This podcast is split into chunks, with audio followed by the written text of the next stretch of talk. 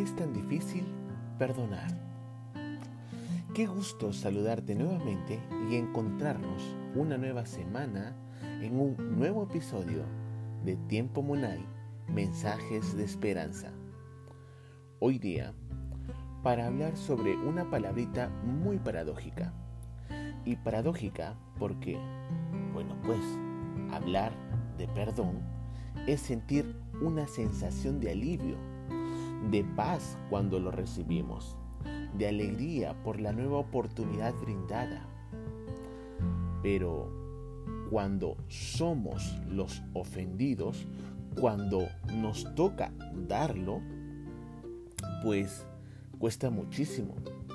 Y cuesta porque nuestro sentido de justicia nos empuja a desear que el castigo al ofensor le genere un sufrimiento igual o mayor al que sentí.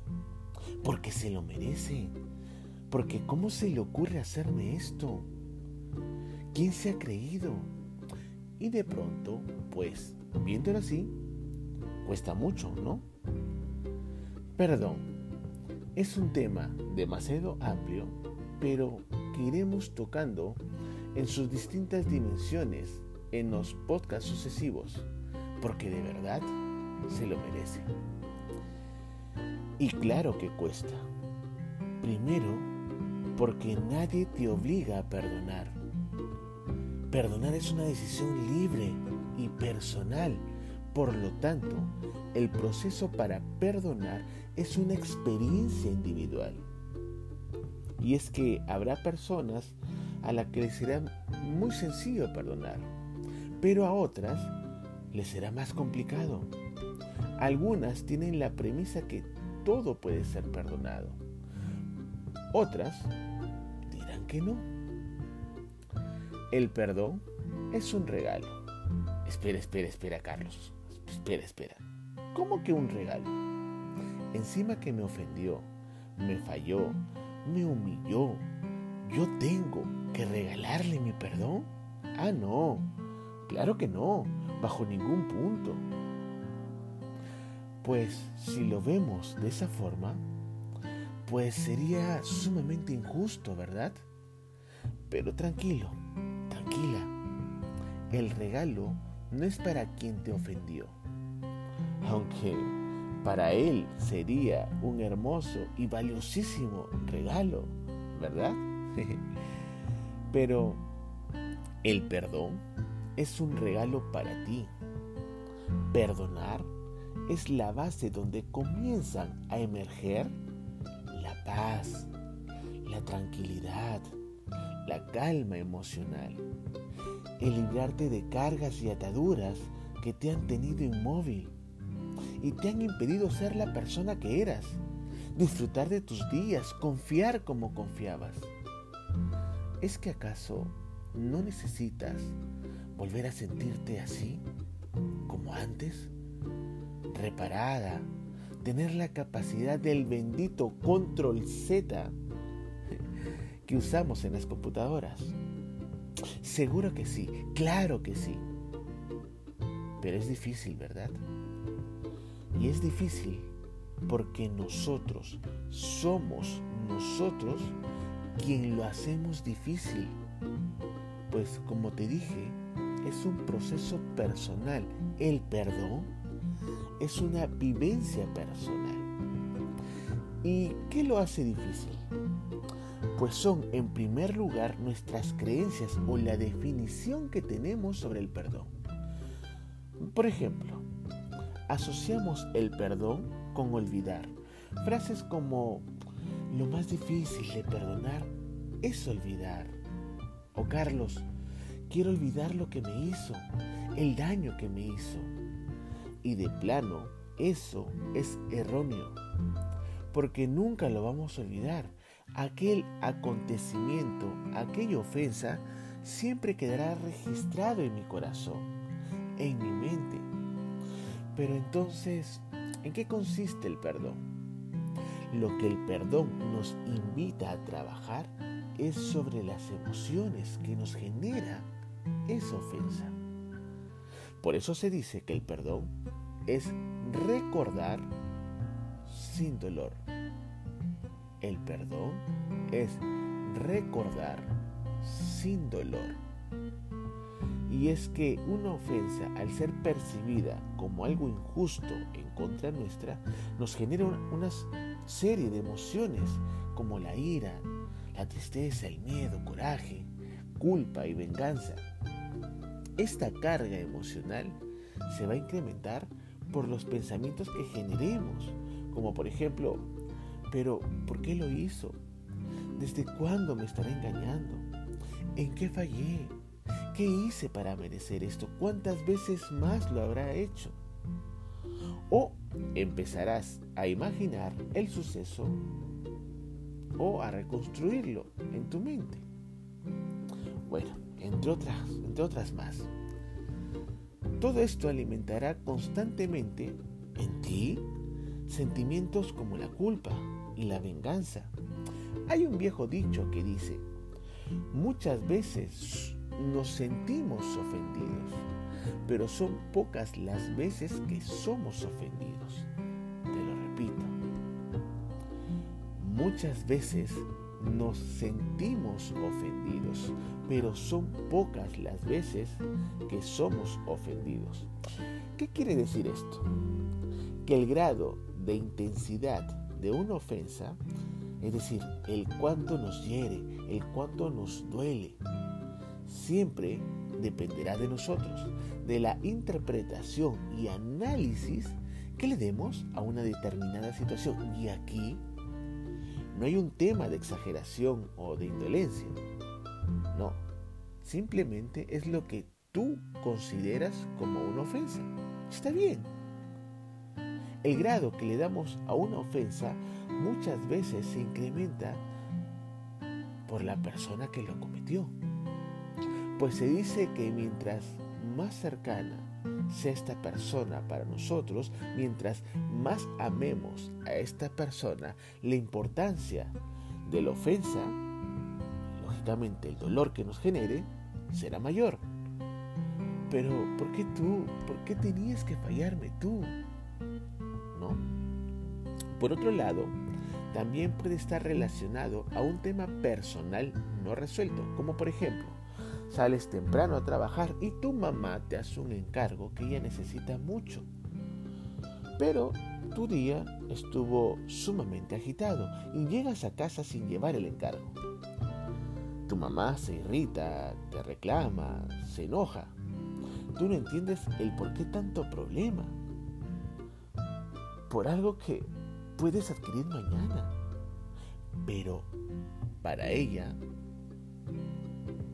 no solo es importante, sino que vuelve a desnudar sus inseguridades, el no sentirse amada, valorada, escuchada o hasta ignorada, algo que siempre ha creído de ella misma.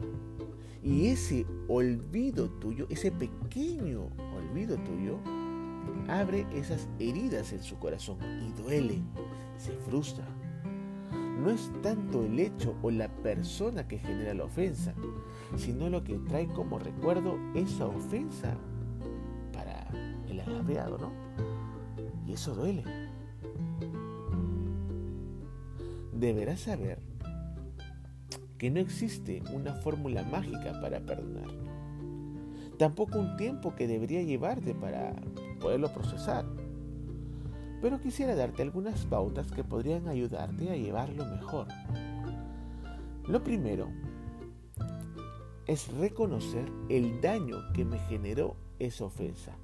Y el reconocer el daño significa mirarme a mí, no al otro, no a mi alrededor, no, es mirarme a mí, mis emociones, mis pensamientos, ver si esta situación ha generado algún cambio en mí, en mi forma de ver la vida, en mis valores, en mi fe. Y acá es mirarnos con mucho amor, con mucha compasión, porque los pensamientos en una primera etapa van y vienen constantemente, generando culpas, abren viejas heridas mis diálogos internos son más ofensivos, más hirientes. Y es necesario abrazarlos, no pelear con ellos, abrazarlos tiernamente. Un abrazo que le transmita calma, que me transmita finalmente paz. Acá te recomiendo ejercicios de respiración, meditación o una oración contemplativa. El objetivo es identificar cómo se encuentra nuestra casa espiritual, en qué estado está. Como una segunda pauta es, habiéndote reconocido cómo estás, es necesario empezar a realizarte preguntas como, ¿te ha servido de algo sentirte así? ¿Crees que vale la pena estar sintiéndote así? ¿Quieres seguir sintiéndote así? Es aquí donde empezamos a ver como una opción el perdonar. Porque empezamos a darnos cuenta que no queremos estar así. Que el estar así no solo me perjudica a mí, sino a los que amo. Porque me vuelvo malhumorada, malhumorado, me peleo con la vida y no quiero estar así. Y acá no es el pensar que el tipo o la tipa esa no se merece ni una lágrima mía, no, tuya, sino que el cambio es y debe ser siempre por ti, no por el ofensor. Porque de ser así, solo buscarás refregarle en la cara todo lo mejor que puedes llegar a hacer sin él o sin ella cuando lo que buscamos es que el compromiso sea contigo, con nadie más. Una vez habiendo tenido la mirada sobre nosotros mismos, sobre el cómo estamos y si queremos seguir sintiéndonos así, es momento de levantar la mirada y empezar a ver poco a poco al agresor. Esto por si acaso, no significa ir a visitarlo, ¿ah? sino significa que hay que tratar de contextualizar la ofensa. Y por tanto al ofensor, intentar entender las razones que lo movió a hacer lo que hizo. Las circunstancias, ojo, ojo, aquí es sumamente importante tener una mirada, una mirada objetiva es decir, del hecho de, la situación hay que quitar los me. Por ejemplo, ¿no? él me insultó, él me gritó, me engañó. Entonces, si quito los me, si solamente me quedo con el hecho, sonaría, por ejemplo, al me insultó, le quito el me y queda insultó, gritó, engañó. Esto me permite salir del hecho y darle una mirada sin juicios, sin críticas. Tan solo es el hecho tal como sucedió. Y a partir de allí encontrar las razones. Ojo acá también, buscamos entender la situación.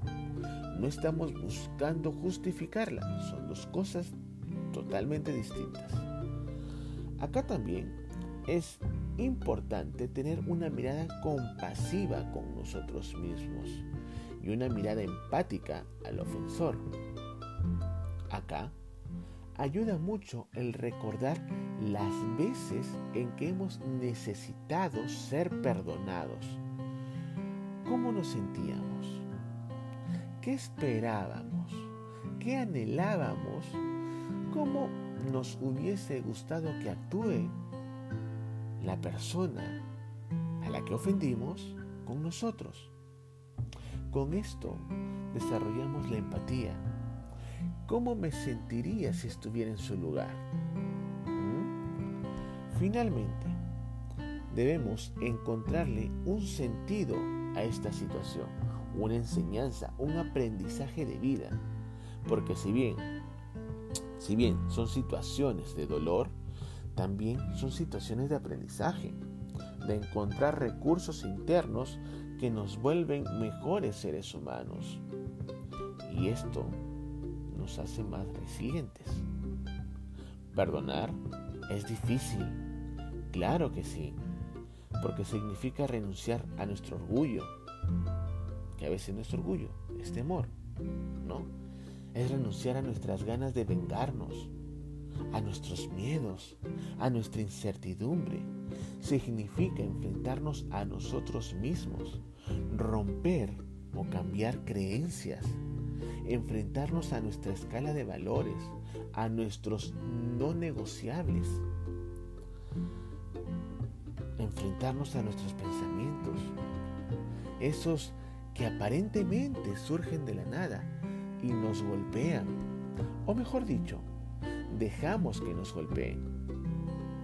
Entonces, visto esto, habiendo escuchado esto, Carlos, perdonar significa volver a confiar. Mm, eso lo veremos en otro episodio. Por hoy lo dejamos aquí. Si te gustó, ayúdanos compartiendo este podcast, suscribiéndote, siguiéndonos. Total, es gratis.